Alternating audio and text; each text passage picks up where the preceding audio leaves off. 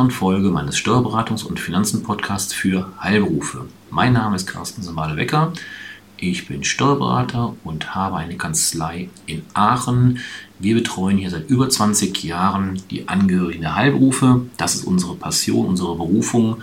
Und im Rahmen dieses Podcasts möchte ich Ihnen hilfreiche ja, Instrumente, Informationen an die Hand geben, damit Sie steuerlich, aber auch wirtschaftlich besser aufgestellt sind.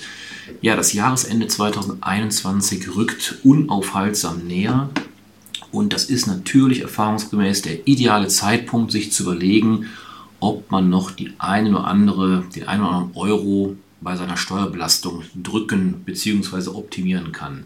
Deswegen möchte ich heute die Gelegenheit nutzen, Ihnen den einen oder anderen Steuertipp zum Jahresende äh, mitzugeben.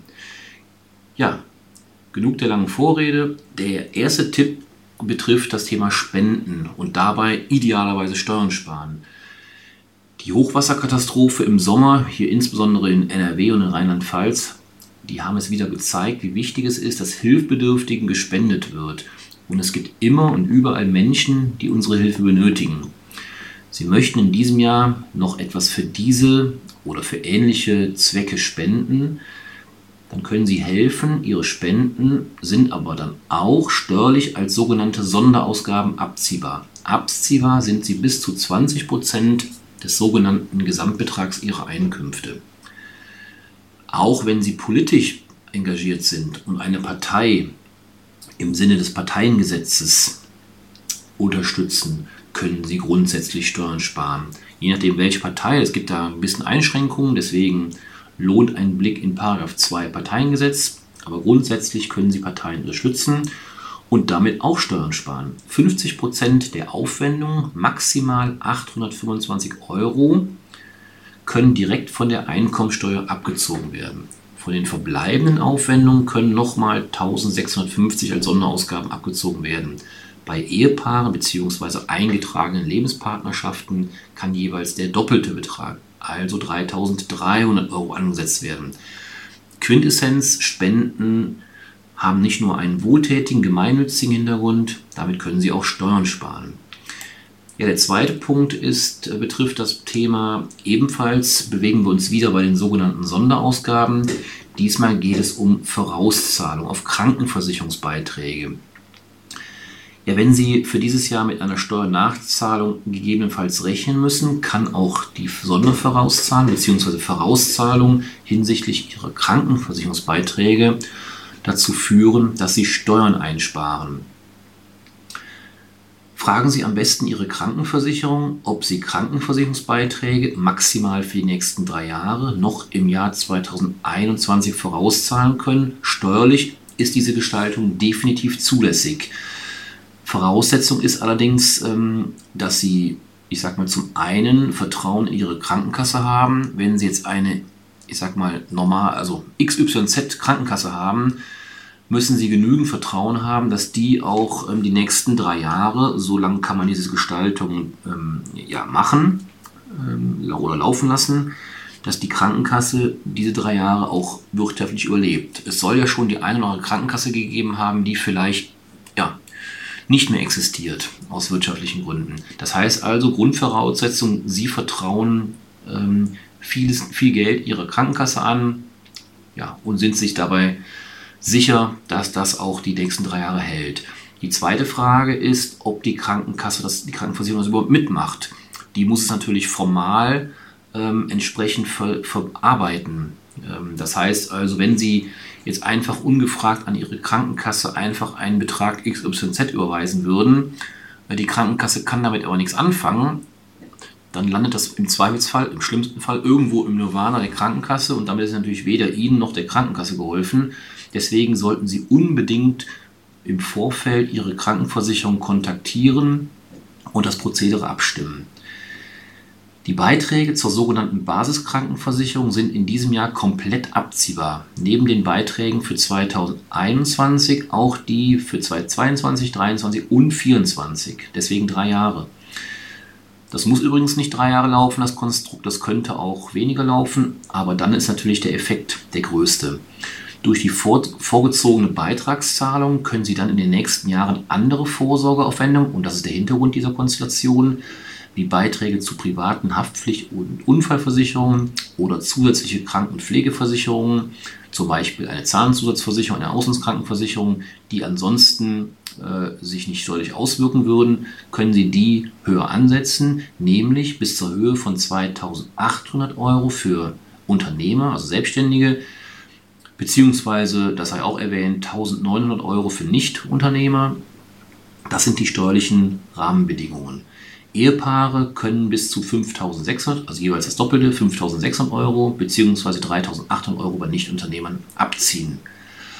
Allerdings Achtung, letzter Hinweis zu dem Thema, die Vorauszahlungen müssen bis spätestens 21. Dezember 2021 erfolgt sein, in dem Sinne, dass sie von ihrem Konto abgeflossen sind damit das Finanzamt die Sonderausgaben noch für dieses Jahr berücksichtigt. Das heißt, ich wiederhole doch mal den Hinweis, sprechen Sie unbedingt Ihre Krankenversicherung vorher an, ob die für dieses Konstrukt ähm, ja, äh, bereit ist, offen ist und dann achten Sie auf die Fristen, wie genannt. Ja, der nächste Tipp, der dritte Tipp betrifft die sogenannten haushaltsnahen Dienst- bzw. Handwerkerleistungen. Haben Sie beispielsweise eine Haushaltshilfe privat beschäftigt, bzw. Handwerker mit Reparaturarbeiten in Ihrer Wohnung oder Ihrem Haus beauftragt, dann sollten Sie sich unbedingt den Steuerbonus für haushaltsnahe Dienst- und Handwerkerleistungen nicht entgehen lassen. Sie können immerhin 20% der Aufwendungen direkt von der Einkommensteuer abziehen. Damit lassen sich Einkommensteuern von bis zu 5.710 Euro sparen. Diese 5.710 Euro splitten sich auf mehrere Be Bereiche auf. Das sind zum einen 1200 Euro ist der Höchstbetrag für die sogenannten Handwerkerleistungen, allerdings nur den Lohnanteil. Das sind also in Summe 20% von bis zu 6000 Euro Handwerkerrechnungen. Das sind dann zum Beispiel Malerarbeiten, Reparaturen im Haushalt etc. Der nächste Bereich ähm, sind 4000 Euro immerhin für ein haushaltsnahes Beschäftigungsverhältnis bzw. haushaltsnahe Dienstbetreuungs- und Pflegeleistungen. Da ist der Höchstbetrag 20% von immerhin 20.000 Euro, deswegen die 4.000 Euro. 4.000 Euro sind 20% von 20.000. Sowie der dritte Part, das sind 510 Euro immerhin noch, ähm, rein rechnerisch 20% vom Höchstbetrag 2.550 Euro für einen im Haushalt tätigen Minijobber. Denken Sie aber auch zum Beispiel, das geht oft unter, an die Betriebskostenabrechnung für Ihre Wohnung. Das gilt auch bei Wohnungseigentum. Auch darin werden Sie Aufwendungen für sogenannte haushaltsnahe Handwerker und Dienstleistungen finden. Lassen Sie sich diese unbedingt von Ihrem Vermieter bescheinigen und schöpfen Sie so die Boni optimal aus. Sie benötigen lediglich eine Rechnung und eine unbare Zahlung in diesem Jahr. Vielleicht mag es aber auch in Einzelfällen sinnvoll erscheinen und möglich sein, Zahlungen in das nächste Jahr zu schieben. Ähm, Beispielsweise, es gibt eine, Sie haben mehrere äh, Handwerkerarbeiten zu vergeben, jetzt um den Jahreswechsel, dann kann man die natürlich auch sinnvollerweise splitten, damit Sie nicht alles dieses Jahr noch ähm, in Angriff nehmen, die Höchstbeträge ausschöpfen und dann eben ja, Beträge verschenken, sondern splitten Sie es auf dieses und nächstes Jahr, um in beiden Jahren die entsprechenden Beträge auszuschöpfen. Ja, im nächsten Tipp, Tipp Nummer 4, geht es wieder um das Eigenheim und das Thema, was aktuell eigentlich äh, an der Tagesordnung ist. Ähm, das, da muss man nur die Nachrichten angucken, Kommentierungen der relevanten Politiker hören. Es geht um die energetische Sanierung. Ähm, also das Thema ist ja momentan das eine Thema, Klimawandel etc. Wer in diesem Zusammenhang sein Eigenheim energetisch saniert, wird erfreulicherweise mit einem Steuerbonus belohnt. Innerhalb von drei Jahren können insgesamt 20% der Sanierungsaufwendung von der Einkommensteuer abgezogen werden, wobei die Investitionssumme je Objekt auf 200.000 Euro begrenzt ist. Damit kann die Einkommensteuer innerhalb von drei Jahren um bis zu 40.000 Euro gemindert werden. Wer noch in diesem Jahr, also 2021, eine Sanierungsmaßnahme abschließt, kann 7% der Aufwendung von seiner tariflichen Einkommensteuer für dieses Jahr abziehen. Also man sieht, ähm, die energetische Sanierung ist nicht nur aus klimatechnischer Sicht ähm, sinnvoll, sondern auch steuerlich spielt sie sich oder äh, haben Sie davon auch einen Nutzen. Der nächste Tipp ähm, geht in den Bereich Altersvorsorge, Altersvorsorgebeiträge zu Rürup-Verträgen. Als Unternehmer müssen Sie natürlich auch privat für Ihr Alter vorsorgen. Wenn Sie nicht zum Beispiel auf das Versorgungswerk bei Ärzten, Zahnärzten etc. darauf vertrauen, ähm, dann ist wie gesagt der private Aspekt auch, die, der private Vorsorgeaspekt auch relevant. Haben Sie schon einen Rürup-Rentenvertrag abgeschlossen oder beabsichtigen Sie dies? Dann können Sie noch in diesem Jahr die volle steuerliche Förderung nutzen. Beiträge zu einem Rürup-Vertrag, zur gesetzlichen Rentenversicherung und zu berufsständischen Versorgungswerken sind in diesem Jahr zu 92 Prozent immerhin steuerlich abziehbar. Insgesamt werden somit Beiträge bis zu 27.787 Euro bei Ehegatten bzw. eingetragenen Lebenspartnerschaften sind das 51.574, also wieder das Doppelte, immerhin begünstigt. Also 92% ihrer Beiträge in die genannten Versicherungsverträge sind steuerlich begünstigt.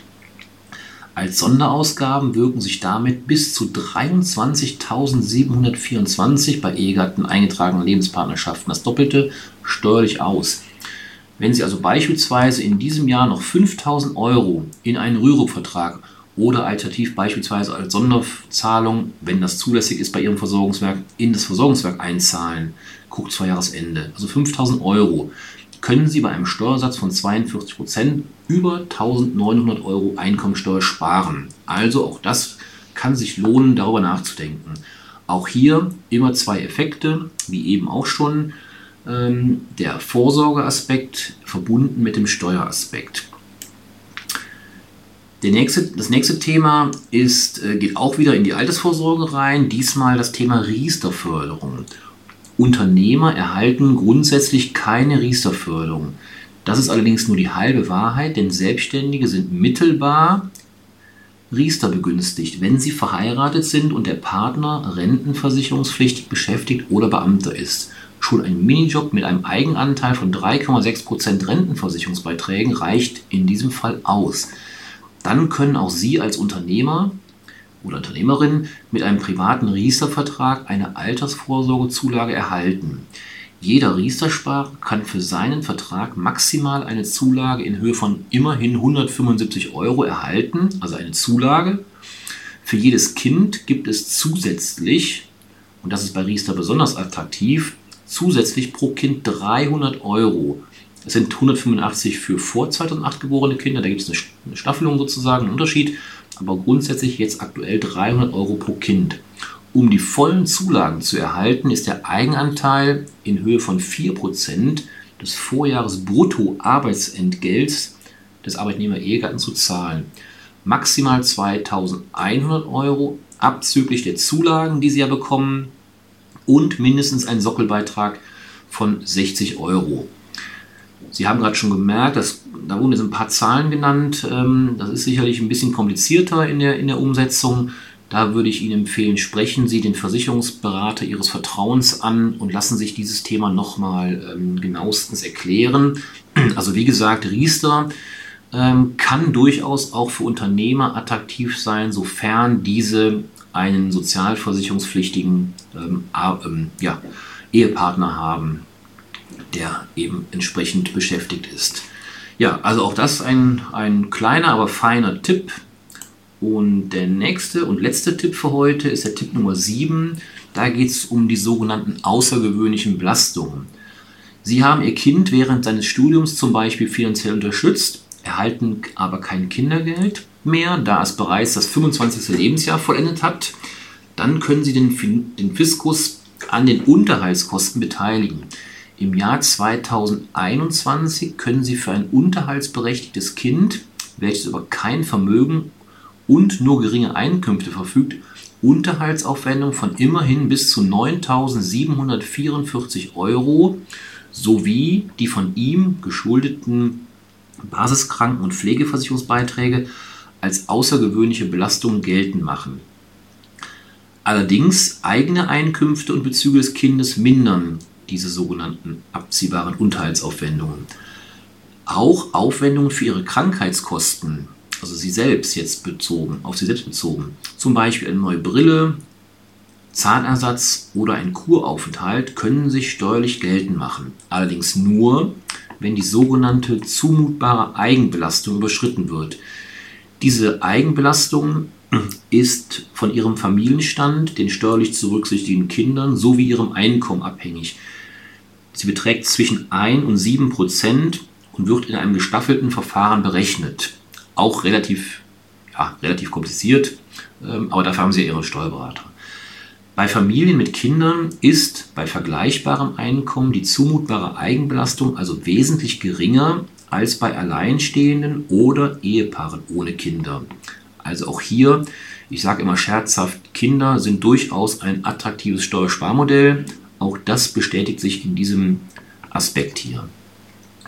Versuchen Sie daher, die Kosten in einem Jahr zu bündeln mit Ihren Zahlungen im Dezember, können Sie hier noch etwas gestalten, damit Sie entweder 2021 oder 2022 die Belastungsgrenze übersteigen, denn entscheidend ist das Jahr der Zahlung und nicht das Rechnungsdatum. So können Sie möglicherweise eine erst im Januar fertiggestellte Brille noch im Jahr 2021 bezahlen oder eine Anzahlung leisten, um die Grenze in 2021, also die Grenze meine ich die zumutbare Eigenbelastung, zu überschreiten. Andererseits könnten Sie zum Beispiel auch mit Ihrem Dienstleister vereinbaren, die Zahlung erst im Januar des nächsten Jahres zu leisten, wenn Sie davon ausgehen, dass Sie nächstes Jahr zum Beispiel geringeres Einkommen erwirtschaften und dadurch die zumutbare Eigenbelastung sinkt. Also auch hier zeigt sich, ähm, auch Krankheit und Kinder ähm, sollten Sie genau ähm, ja, betrachten, weil das kann sich steuerlich auch zumindest bezahlt machen. Ja, das soll es für heute gewesen sein. Also sieben Tipps nochmal zum Jahresende, ähm, wie Sie auf relativ einfache Art und Weise, also relativ, mancher Tipp, ja, verursacht ein bisschen mehr Aufwand, wenn ich zum Beispiel an die Haussanierung denke. Manch anderer Tipp ähm, ist aber relativ einfach umzusetzen. Ja, ich hoffe, Sie konnten da ein, ein, zwei, drei Tipps von mitnehmen, können Sie umsetzen. Wenn Sie Fragen haben, können Sie sich natürlich wie immer gerne melden oder wenden Sie sich an Ihren Steuerberater oder an mich natürlich, wie gesagt. Und ähm, dann können wir die Dinge sicherlich auch in Ihrem individuellen Einzelfall abschließend klären. Ich verabschiede mich für heute und wünsche Ihnen alles Gute, bleiben Sie gesund. Bis zum nächsten Mal. Ich freue mich aufs Einschalten. Danke, tschüss.